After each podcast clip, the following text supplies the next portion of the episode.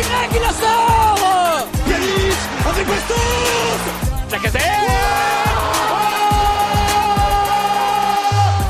Salut à tous les gones et bienvenue dans le nouveau podcast hebdomadaire du Gone Olympique.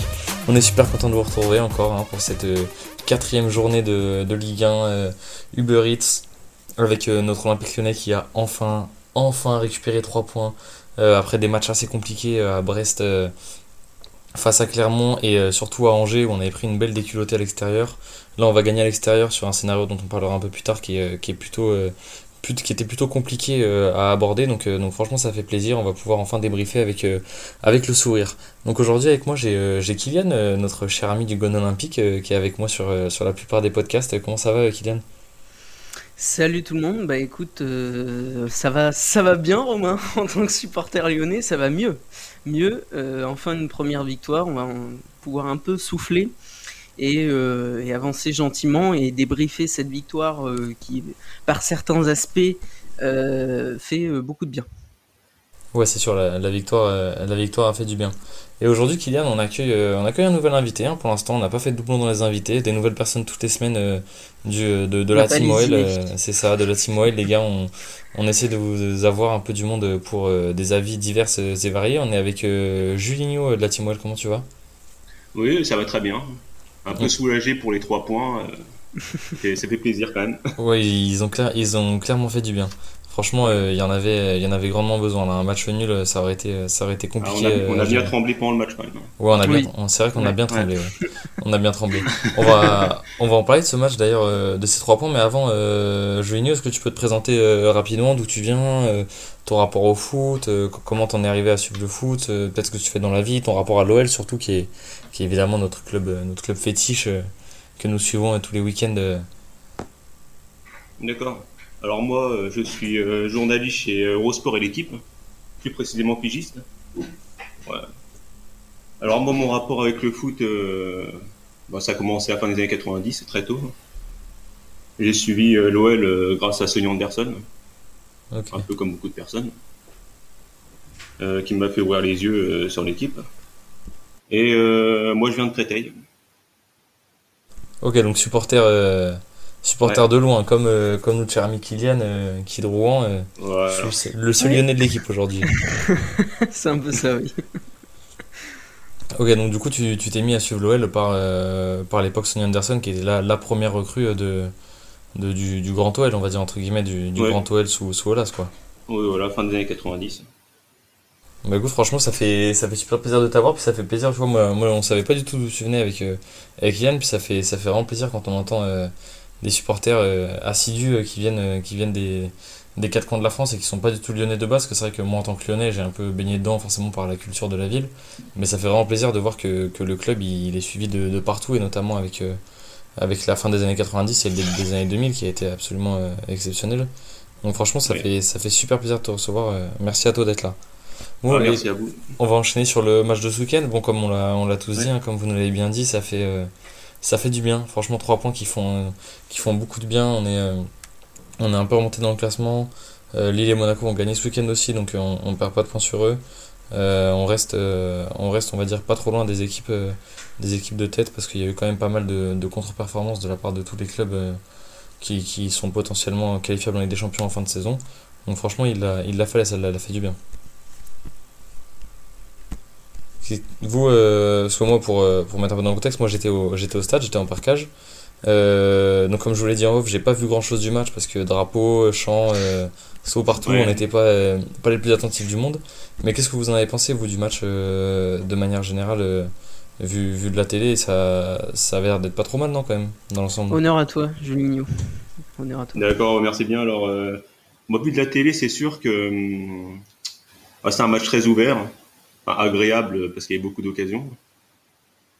Mais euh, alors, du coup, on a dominé. euh, en général, on a dominé, mais euh, comme d'habitude, un problème pour plier la partie. Les Nantais ont répondu présent et mais on est toujours aussi mauvais dans le jeu sans ballon en fait. On subit les occasions. Et, C'est vrai qu'on a on a du mal hein. dans le placement défensif. c'est quand même, c'est quand même assez compliqué. Moi, j'ai, bon, c'est vrai que j'ai pas vu tout le match, mais j'ai vu le résumé. Un résumé grand format avec, avec un peu toutes les occasions des deux côtés, on est vite dépassé sur l'arrière-garde. Quoi. Vraiment, c'est, on, est trop rapidement en retard, quoi. surtout du côté de Dubois qui a été, qui a été plus bas que tout ce week-end. c'est quand même vraiment compliqué. Quoi. Non, mais surtout en, deuxième mi-temps. Autant la première mi-temps était euh, plutôt équilibrée, les attaques euh, un peu plus à notre avantage, même si en fin de première mi-temps, euh, ça, ça, a un peu chauffé. Je trouve qu'on a beaucoup reculé en seconde mi-temps. En fait, on a eu quelques situations de tuer le match, comme tu disais, Julinho. Et comme d'habitude, on n'a pas su le faire. Hein. Ça, c'est un classique chez nous. On et, maintenant. Voilà, c'est ça. Et donc, euh, sachant ça, on a, j'ai eu l'impression, en regardant le match, que d'un coup, à partir d'un certain moment de la seconde mi-temps, on s'est mis à reculer de je ne sais combien de mètres et euh, les Nantais, eux, ils ont attaqué, et ils ont, ils ont, ils ont mis du cœur à l'ouvrage et ils ont eu raison. Mais euh, j'ai l'impression qu'à partir d'un moment, on s'est mis à subir et à ne plus savoir faire autre chose que ça, en fait. C'est la sensation que ça m'a laissé. Je ne sais pas ce que vous en pensez les gars. Enfin surtout toi Julinho vu que Romain euh, depuis le stade voilà. Mais euh, non j'ai eu la sensation qu'à partir d'un moment on, a vraiment subi et on a fait que ça en fait. En fait les Nantais à la mi-temps ils ont eu la consigne de jouer plus haut. Donc mmh, ils augmentent un peu le pressing. Nous a fait reculer. Ouais, mmh. et nous défensivement vu qu'on est un peu un peu moyen on va dire on a du problème, on a des problèmes à sortir et euh, et de plus, euh, on va dire pour euh, dans les ailes, on est assez faible. On a Toko et Cambi d'un côté et Léo Dubois de l'autre. Alors forcément, pour ressortir les ballons, c'est un peu compliqué. c'est vrai, c'est vrai. C'est compliqué la, remontée de balle. C'est vrai que moi, moi, je me suis quand même rendu compte euh, au stade qu'on se faisait beaucoup presser dans, dans, nos 30 mètres pratiquement par Nantes en deuxième mi-temps. Et, euh, et, moi je trouve ça hallucinant qu'avec, euh, même si c'est vrai qu'on n'a pas la plus grande qualité du monde, qu'avec les joueurs qu'on a, on soit pas capable de, comment dire, de, de, sortir un ballon proprement. Nantes honnêtement, sur, sur quelques actions, on va pas louer leur pressing. Hein. En trois passes verticales, on était pratiquement dans leur surface en deuxième mi-temps. Euh, ça, ça doit arriver sur 3 euh, actions sur 4. S'ils viennent nous presser dans les 30 mètres, une équipe du niveau de Nantes, euh, sans leur manquer de respect, hein, mais c'est pas le PSG. quand on a les joueurs notamment qu'on a au milieu de terrain et, et en défense centrale qui sont des joueurs, notamment Bodenayer qui est entré en fin de match, qui, qui est un bon joueur de, de sortie de balle, on doit être capable en 3-4 passes d'avoir tué quasiment leurs deux premières lignes de pressing. Et ça, ça en fait pas assez. Bah, après, le, le, personnellement, le, le, milieu, je l'ai, enfin, celui que j'ai surtout trouvé mauvais au milieu, vraiment dans ce match-là, j'ai eu beaucoup de mal, alors que Dieu sait que je l'adore. C'est Cacré, c'est ce que je disais euh, avec euh, avec Elliot euh, quand on a fait le, le petit live sur Instagram à la mi-temps. C'est Cacré, enfin, il est passé à côté du match, quoi. Il faut dire les mots.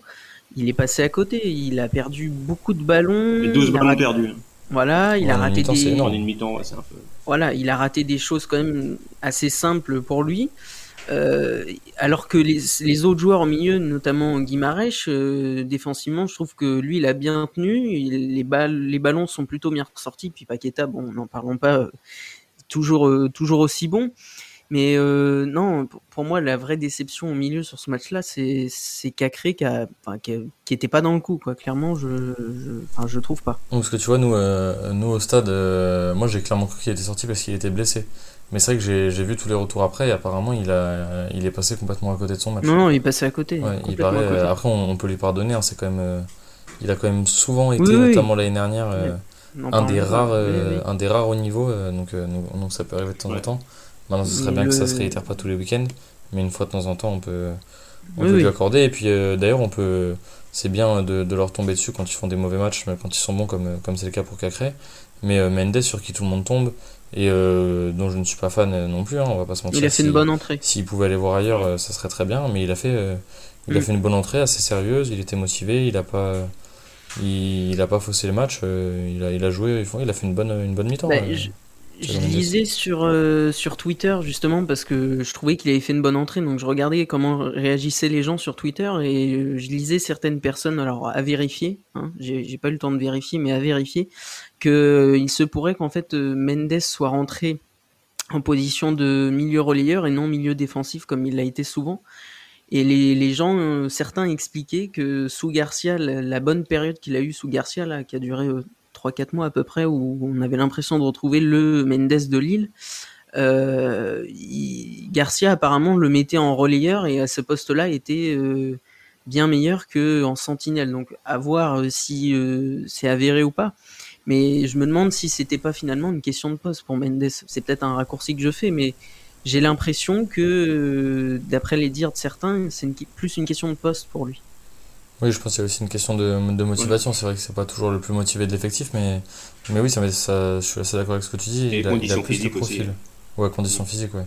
Mais c'est vrai qu'il a plus le profil euh, l'année dernière, on- là où il a excellé, c'est dans le, c'est dans le jeu rapide avec euh, une touche de balle et un changement d'aile euh, qui, qui déséquilibrait complètement les défenses. Il avait excellé là-dedans justement pendant, pendant 3-4 mois, notamment dans la deuxième partie, on va dire, de la, de la première moitié de saison, où il avait été excellent là-dedans et, et c'est vrai que c'est un, c'est un rôle qui peut lui, qui peut lui convenir. Après, est-ce que je pense qu'il va rester, hein, mais, euh, mais on va dire s'il est là, autant il peut rentrer sur des, sur des fins de match ou sur des mi-temps comme ça et, euh, et faire du bien, notamment dans la distribution du ballon, je pense. Je sais pas ce que vous, je sais pas ce que vous en pensez, mais Ouais. c'est. Enfin, il n'y a, a pas que du mauvais à tirer de, de Thiago Mendes, même si c'est vrai que euh, il n'a pas toujours été hyper réglo, euh, que ce soit avec le club ou dans ses performances et sa motivation euh, le week-end. Il faut souligner les bons matchs quand même. Oui, c'est ça, il pas. C'est bien de parler du qu'on- négatif et de critiquer, mais. À ce rythme-là, on va le garder encore euh, un an de plus. Un Ouais. minimum 6 mois, donc euh, Ah oui, c'est très possible. hein. C'est très possible. Parce que on, vous le rappelle Ouais. juste, les gars, parce qu'on on parlera un peu mercato après. Euh, comme d'habitude, hein, vous avez l'habitude, les podcasts sortent le mercredi matin, mais on les tourne le lundi soir. Donc euh, évidemment, à l'heure où on tourne le mercato, il reste encore un peu plus de 24 heures. Donc quand le podcast sortira, bah, vous, vous saurez un peu tout ce qui s'est passé, que ce soit les départs, les arrivées, et ça sera entériné quoi. Mais, euh, mais nous, on n'a pas encore euh, toutes les ficelles. Donc, euh, donc la, dernière ficelle qu'on a, c'est le départ de Maxwell Cornet à, Burnley, dont on va parler juste après. Mais, mais voilà, pour vous remettre dans le contexte, on parle un peu des mercato, départs, arrivées. euh, C'est, normal qu'on soit pas forcément à jour sur, sur certains éventuels départs notamment. Et hormis, hormis qui a fait un mauvais match, moi je voudrais pas lui tomber dessus parce qu'après on va dire qu'on lui tombe dessus tous les week-ends. Mais, mais il va falloir un petit peu parler de, de Léo Dubois. Parce que euh, moi ce qui me dérange énormément, c'est en dehors de, du niveau qu'il affiche tous les week-ends, c'est clairement euh, la motivation qu'il y met. Parce qu'on a clairement l'impression qu'il. Enfin, moi j'ai l'impression en tout cas qu'il n'est pas du tout concerné, qu'il est perpétuellement en retard et que ça lui pose aucun problème. Il revient en trottinant. Euh, combien de fois Da Silva et Denayer, à eux deux, ont couvert le côté droit de Léo Dubois sur le match? Et c'est. Enfin, je, je ne comptais même plus, c'était. C'était criant. Enfin, il, est toujours en retard, quoi. Toujours, toujours en retard. C'est ça le souci, c'est que justement, euh, comme tu dis, après on va dire qu'on lui tombe tout le temps dessus, mais euh, pendant le match, j'ai sur plusieurs séquences, j'ai essayé de me concentrer sur lui, et notamment son replacement défensif, ce genre de choses. Et je ne sais combien de fois, je le vois, la balle arriver dans son dos, et je le voyais regarder la balle passer au-dessus de lui ou à côté de lui, et il réagissait à peine, quoi. Donc euh, t'as l'impression qu'il est dans sa bulle et que bah, finalement pas grand chose pour l'en faire sortir quoi donc euh, c'est Ouais, une il y a fois un de état plus une déception. ça. ouais. Il, il est tout le capitaine, Ouais, c'est ça, Bah c'est oui. ça le problème. Il est tout le temps en train de râler. Si on regarde, il est, il est Mm. très souvent au sol en train de se plaindre de tout petits accrochages, de tout petits coups qui, qui veulent rien dire. Il est constamment en train de reprocher à ses, à ses partenaires en défense euh, fais ci, fais ça, ses milieux de terrain de venir l'aider. Alors que lui-même, il est. Enfin, je veux dire, euh, il, est en retard, il arrive à être en retard sur des, sur des longs ballons qui viennent de 60 mètres devant lui, quoi. Donc, euh, Oui, je sais pas comment c'est possible, mais, mais en- encore qu'on ait un joueur qui soit pas forcément au niveau, etc., c'est possible. On peut le voir typiquement euh, si on le compare avec Malo Gusto, qui pour moi est encore, euh, encore loin du niveau de la Ligue 1, notamment défensivement parlant. Euh, D'un point de vue de niveau, on- on- je pense qu'on est assez d'accord, enfin en tout cas je sais que Kylian est, est d'accord avec moi, il me semble, que, que Malo Oui, Gusto oui. c'est pas un joueur qui est au niveau pour l'instant.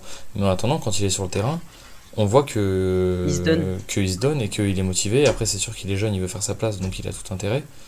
Mais moi, ça me dérange énormément. En dehors, si on enlève complètement le niveau du joueur, hein, ça me dérange énormément d'avoir un capitaine avec le- la mentalité de Léo Dubois. Alors, je veux bien qu'on me dise que ce soit Ouais. quelqu'un de vestiaire et quelqu'un de fédérateur autour de lui, mais ça n'empêche que le premier rôle du capitaine, c'est de montrer l'exemple sur le terrain et pas juste de faire des barbecues saucisses le lundi soir chez lui. Et C'est ce que j'allais donné, dire. euh, euh, il va falloir qu'il court un peu le week-end, quoi. Moi, Je je, me sais rappelle pas de si- sa sortie contre Saint-Etienne. C'est Je sais pas le, si t'as le vu, il a- de comportement. euh, Ouais, non, c'est. c'est Il a- enfin, c'est redondant, quoi. C'est pas, c'est Ah pas oui. des événements isolés. Vas-y, Julinho, vas-y. Au moins, il est régulier, quoi. Il est régulier dans la médiocrité. euh. Ouais, c'est ce que j'allais c'est ça. dire, oui. C'est, Mais bon, ça, on tant lui que- reprochera pas ça. Il est comme en équipe de France, il devrait montrer l'ex- montrer l'exemple. C'est un peu. Euh, il est quand même capitaine, plus. euh, voilà. Regardons il, France. euh, il est capitaine, enfin, il, est- il a le brassard de l'Olympique Lyonnais, je veux dire, il est pas, euh, sans, sans Ouais. manquer de respect à qui que ce soit, il est pas capitaine euh, d'une équipe qui joue en division d'honneur, quoi. Mais j'ai l'impression qu'en fait, il est capitaine, mais uniquement en dehors du terrain, parce que dans ce que tu disais, faire des saucisses machin chez lui, euh, je sais pas si vous aviez vu l'info, mais paraît-il qu'après la défaite contre Angers, non, après le match nul contre Clermont, il a invité euh, tous les joueurs Ouais, chez lui pour faire une une, petite un truc de cohésion, cohésion. machin. Alors l'idée est bonne, mais le problème c'est que si tu fais ça en dehors du terrain, sur le terrain, euh, sois un modèle. Fais, Ah oui, donne l'exemple, fais ce qu'il faut. Là, en fait, en dehors du terrain, il a l'air de faire le job, mais sur le terrain, euh, c'est je m'en foutiste, quoi. Complètement. Moi, je lui demande, honnêtement, Léo Dubois, je lui demande même pas d'être un bon joueur de foot. Je lui demande juste d'essayer de l'être. Et d'y mettre un peu de, de motivation. Même pas parce qu'il est joueur de l'OL, mais parce qu'il a le brassard. Je veux dire, tu peux pas te permettre d'avoir le brassard de quel que soit le club et encore plus d'une autre parce que bah, nous, forcément, on est supporters. Donc, on, prend la chose très à cœur. Tu peux pas être support, tu peux pas être capitaine d'un club et jouer de cette manière. C'est c'est une question de capitaine, c'est pas que le meilleur joueur de l'équipe. C'est le fédérateur, le gars qui sur le terrain va toujours tout donner, montrer l'exemple, qui va parler avec les arbitres que en cas de vrai litige, qui va pas être là à se plaindre tout le temps. Enfin, il est, ouais, il est constamment mécontent, constamment, et jamais. euh, j'ai l'impression qu'il y a très très peu de remise en question. Après, vous me direz, il est sélectionné en équipe de France alors qu'il est complètement nul. Euh, il est capitaine de l'OL alors que plus les matchs avancent, plus il est mauvais, et moins il est, moins il est motivé, et moins il montre de l'envie. Donc à un moment donné, si enfin, j'ai un peu l'impression qu'il est mis dans un fauteuil par, euh, par des dirigeants euh, qui, qui savent pas trop quoi faire à part, à part le mettre là. Et du coup, bah forcément, quand on vous dit, c'est un peu Mm. comme Kylian Mbappé quand il est arrivé au PSG, il avait très peu de remise en question et il avait un peu pris la grosse tête parce que justement tout le monde lui dit bah t'es bien beau, t'es bien beau, t'es bien beau et personne dit ce qui va pas ou du moins dans les gens qui ont un vrai- une vraie influence sur lui et donc forcément c'est plus difficile de se remettre en question aussi. C'est peut-être pas que de sa faute. Non, mais le, le souci, c'est ce que tu disais, il est dans un fauteuil, mais euh, il est dans un fauteuil. Tu parlais des dirigeants, machin, mais pour moi, il est de base déjà dans un fauteuil par défaut, parce qu'en fait, à part lui, il n'y a personne euh, à droite. Enfin, je veux dire, euh, on n'a pas 10 000 solutions pour le remplacer. Il y aurait, euh, il y aurait un meilleur joueur que lui. Je, suis presque sûr, j'en mets ma main à couper, je, prends des risques, hein. j'en mets ma main à couper, que si on a un meilleur arrière droit que lui cette saison à ce jour, il joue pas. Il a pas le brassard. Pour moi, c'est du par défaut. Le capitana, je suis d'accord, c'est discutable, mais sa place, c'est par défaut. On a personne d'autre. Ouais, je suis d'accord, mais comment tu peux donner le capitana? Après, peut-être que Peter Bosch l'a donné, euh, a donné le capitana par rapport à ce qu'il a vu dans le vestiaire, parce que c'est vrai que sur, euh, je pense qu'il s'était un peu renseigné sur l'équipe avant, mais sur quatre matchs amicaux, c'est pas forcément évident de se faire une idée, et on va peut-être plus se baser sur, euh, sur le gars qui va parler, et qui va donner l'impression de pouvoir fédérer autour de lui. Mais, euh, mais je vois pas comment c'est possible qu'un joueur comme, euh, comme Bruno Guimaraes ou comme Anthony Lopez euh, n'ait pas le, pas le brassard. Enfin, honnêtement, et Kylian, on, on va en parler, Dieu sait que je l'ai critiqué.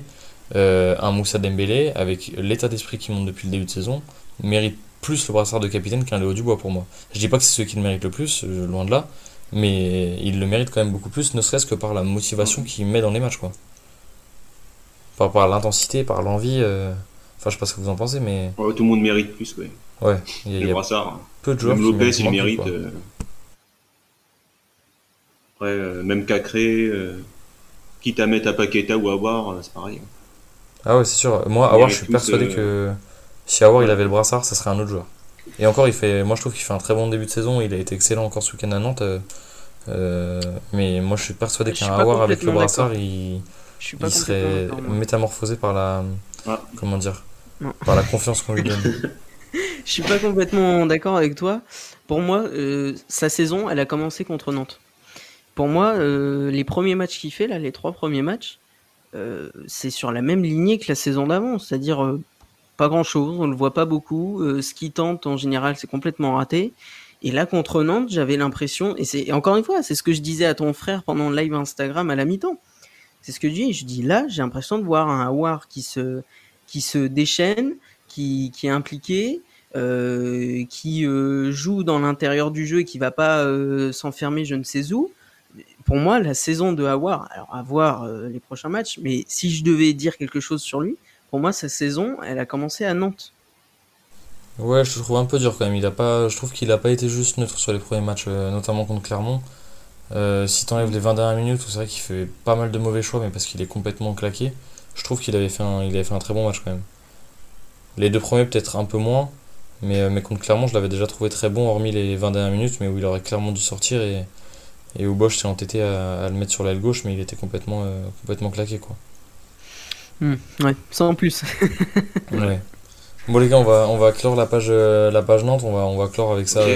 on va dire quoi un petit... moi, moi je pense que c'est un, un bon premier match et surtout un scénario idéal, je sais pas, mais c'est un bon scénario de victoire pour lancer une saison notamment au point de vue manque de confiance, de gagner dans ces conditions, parce que c'est vrai qu'on n'a pas parlé du rouge de Da Silva non plus, on va pas revenir dessus, parce qu'il est, c'est, une faute un peu bête, mais, euh, mais de gagner dans ces conditions, en ayant un peu galéré en deuxième mi-temps et en ayant fait un, un gros quart d'heure à 10 contre 11, c'est, euh, c'est plutôt, euh, plutôt bon signe.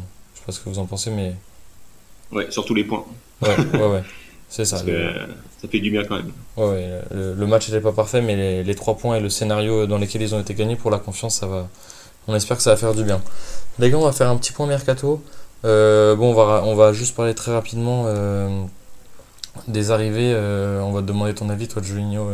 ce que tu en penses que nous, nous, on a déjà un peu donné le nôtre dans les, dans les anciens podcasts. Qu'est-ce que tu penses des arrivées, notamment de Da Silva, Emerson et, et notre cher ami Xerdan Shakiri qu'on n'a on pas encore eu la chance de découvrir?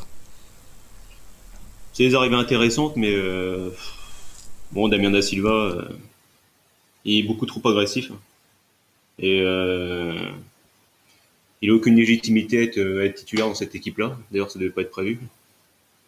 Il concède trop de, trop de coups francs autour de sa surface.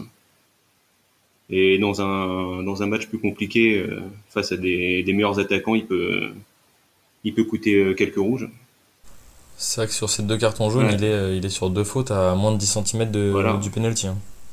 Parce que, ouais, Nantes, si Nantes avait un 9, un vrai 9, euh, ça aurait été un autre match. surtout la finition. Euh. Ouais, c'est Ensuite, euh, Après, Emerson, ouais, Emerson, il est bon. Il fait, il fait, il fait le travail. Pas encore exceptionnel, mais bon, c'est un temps d'adaptation. Je pense que je suis assez serein avec lui. Je pense que je suis optimiste. Et Shakiri peut apporter Bon, sur les ailes, c'est pas vraiment un ailier, mais euh, je pense que quitte à renvoyer Toko Kambi sur le banc, euh, ça, peut, ça peut être intéressant. Oui, il va probablement plus euh, sur, ailier sur le papier, mais probablement plus se balader entre un semi-ailier et un, faux neuf. Quoi. Après, on sait pas trop. il peut déplacer Awar sur un côté, il peut jouer en 10. ouais. On sait pas trop. Ouais, à voir que d'ailleurs, Kylian, tu nous avais fait tu nous avais dit que tu l'aimais pas du tout sur le côté gauche euh, et moi j'avais été un peu plus euh, un peu plus cool avec ça et, et, je trouve qu'il a enfin sur notamment ce week-end il a joué euh, il a joué un peu sur la côté gauche et contre Clermont aussi où il a il, s'est plutôt bien débrouillé sur les deux matchs quand même il était assez efficace.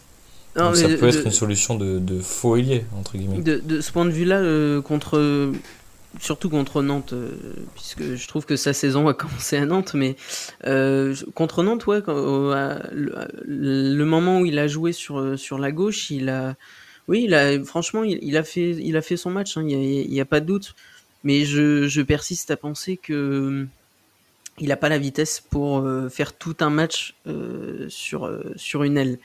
après, peut-être qu'il me fera mentir cette saison s'il est amené à faire des matchs entiers sur, l'aile gauche en l'occurrence, mais euh, pour moi il n'a pas une vitesse assez importante pour euh, se permettre de euh, jouer sur l'aile 90 minutes à faire des allers-retours. Donc avoir, avoir son placement, mais je s'il continue sur la lancée de Nantes, il peut faire une, belle saison et bien aider l'équipe surtout parce qu'on va en avoir besoin à chaque instant. Oui, c'est sûr. Ouais, c'est vrai qu'on compte sur lui on espère qu'il va être euh, va être costaud et qu'il va prendre un peu euh, on va pas lui demander une telle responsabilité mais prendre un peu le rôle euh, d'un leader d'attaque comme a pu le faire même fils de paille sur les sur les dernières saisons si on parle des départs les gars bon on a notamment un départ récent celui de Maxwell Cornet pour un peu plus de 15 millions, si je dis pas de bêtises, à, à Burnley. que vous en pensez, vous les gars? Vous êtes contents qu'il soit parti Vous êtes pas contents? Vous allez le regretter Pas trop? Ah non, je vais pas le regretter, non. moi non plus. Pour moi, c'est clair. il est lié, euh... ah, il est lié à, la mauvaise histoire de l'OL quand même, au mauvais moment. Euh... Mm. Le match contre la Roma. Euh... Contre l'Ajax surtout. Oui, voilà. L'Ajax. Euh, contre les Russes, euh, contre. le seul moment où je l'ai aimé, c'est contre Manchester City, moi, c'est tout. bah, c'est ça qui l'a sauvé, je pense. Hein. Oui, ces matchs contre Manchester City, à chaque fois, c'était des gros matchs je sais pas, il avait une dent contre Guardiola, j'en sais rien. Mais euh, à chaque fois euh, contre City, euh, c'était un autre joueur. voilà, une ou deux fois dans l'année, c'était un autre joueur. Et donc non, je, je suis pas mécontent qu'il parte, moi non plus. Surtout pour le prix, je pense que. Oui. Après, je lui souhaite pas pas des mauvaises choses parce que au-delà de ses piètres qualités, je trouve que comparativement, parce qu'on parlait de Dubois tout à l'heure qu'on trouvait pas impliqué, je trouve que c'est un joueur qui au moins j'avais enfin moi c'est la sensation qu'il me laissait très souvent c'est qu'il se donnait c'est-à-dire que même s'il était en retard sur les ballons même si euh, il était pas bon euh, j'avais l'impression qu'il il essayait de se donner pour l'équipe quoi donc euh, je, je pense que dans une équipe comme Burnley ça lui conviendra peut-être mieux et peut-être que l'entraîneur le mettra dans de meilleures dispositions mais je suis pas euh, pour le joueur en tant que tel, pour ses qualités, je suis pas, je suis pas mécontent qu'il parte non. Oui, surtout si on peut faire une recrue euh, avec les 15 millions, ça peut être. Euh, oui, si ça peut être bien rentabilisé, ouais. Ouais.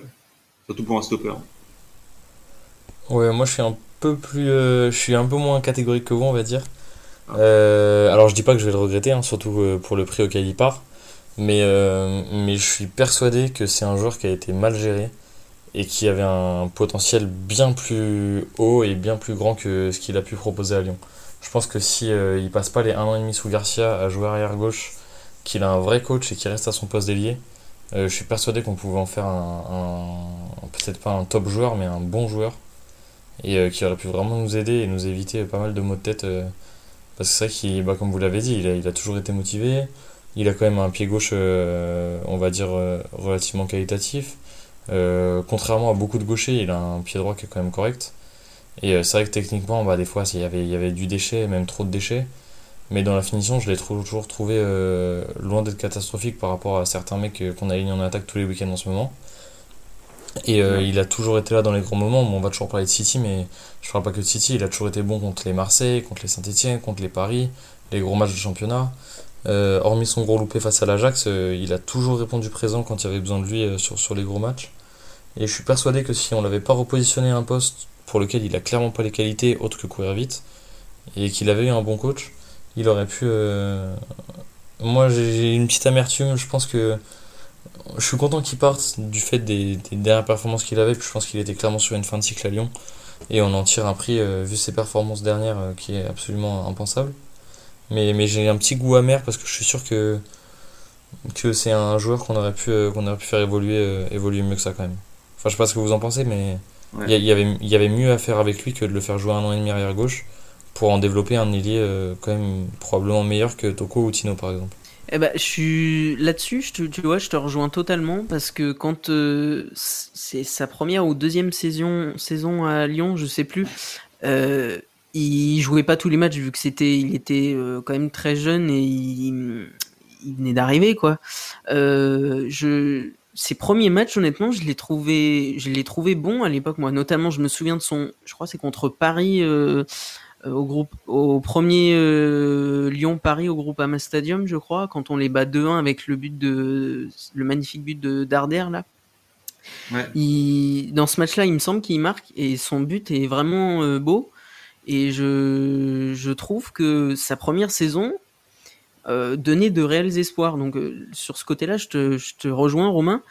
Et puis la, la saison suivante, euh, ça s'est complètement, ça a disparu. J'avais l'impression que c'était plus le même joueur.